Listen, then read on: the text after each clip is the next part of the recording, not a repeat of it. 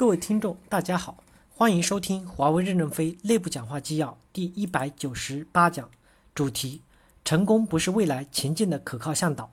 任正非在公司市场大会上的讲话。本文刊发于二零一一年一月十七日。接上文部分。第四小点，我们要加强后备干部队伍的培养和自荐。我们的事业迫切需求大量的充满了干劲、有工作热情、有一定牺牲精神，并有良好业务能力。在任何时候、任何条件下，愿意去任何地方担负起责任的各级新生力量，因为我们现在要多元化，多元化需要大量的优秀员工，同时要防止不作为的干部因人员关系好而被使用。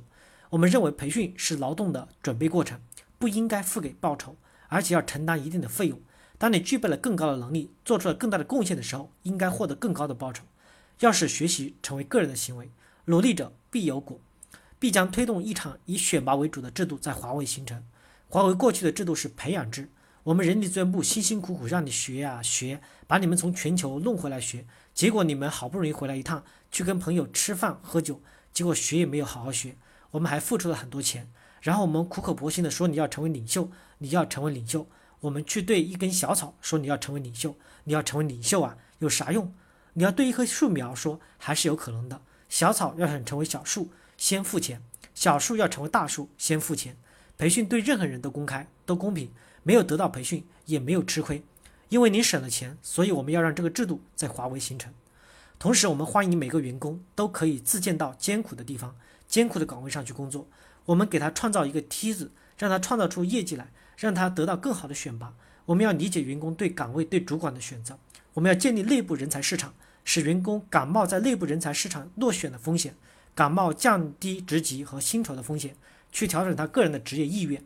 我们现在有部分主管的工作作风、工作能力都很差，但他下面有很多能力很强的员工，他把他们捏得死死的。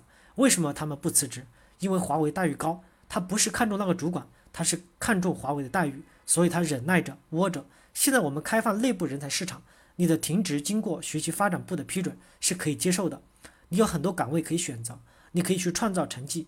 也可能由于您的选择，说不定还可能找不到合适的岗位，最后让你的薪酬也降下来了。邓小平都能三上三下，你就不能三上三下？下来以后，说不定你还能上台成功。所以这样对主管会有几个打击：第一点，上级部门核心团队成员要做下级行政管理团队的主任；第二点，你的考评结果要公开；第三点，你的人可以流动。如果说你不是一个好主管，你优秀的人都走光了，你业绩就垮下来了，你就被撤了。你看看，做老好人很难吧？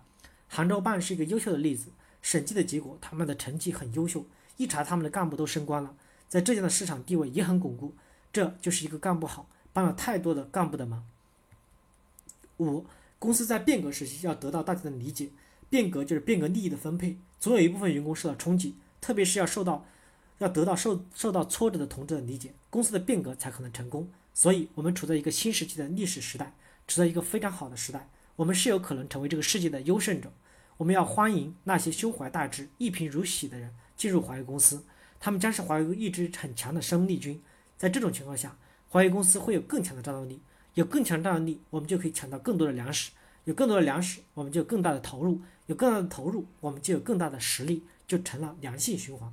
在通信行业上，我们要追赶超过他们。我们在信息领域上为什么不能全面超越美国呢？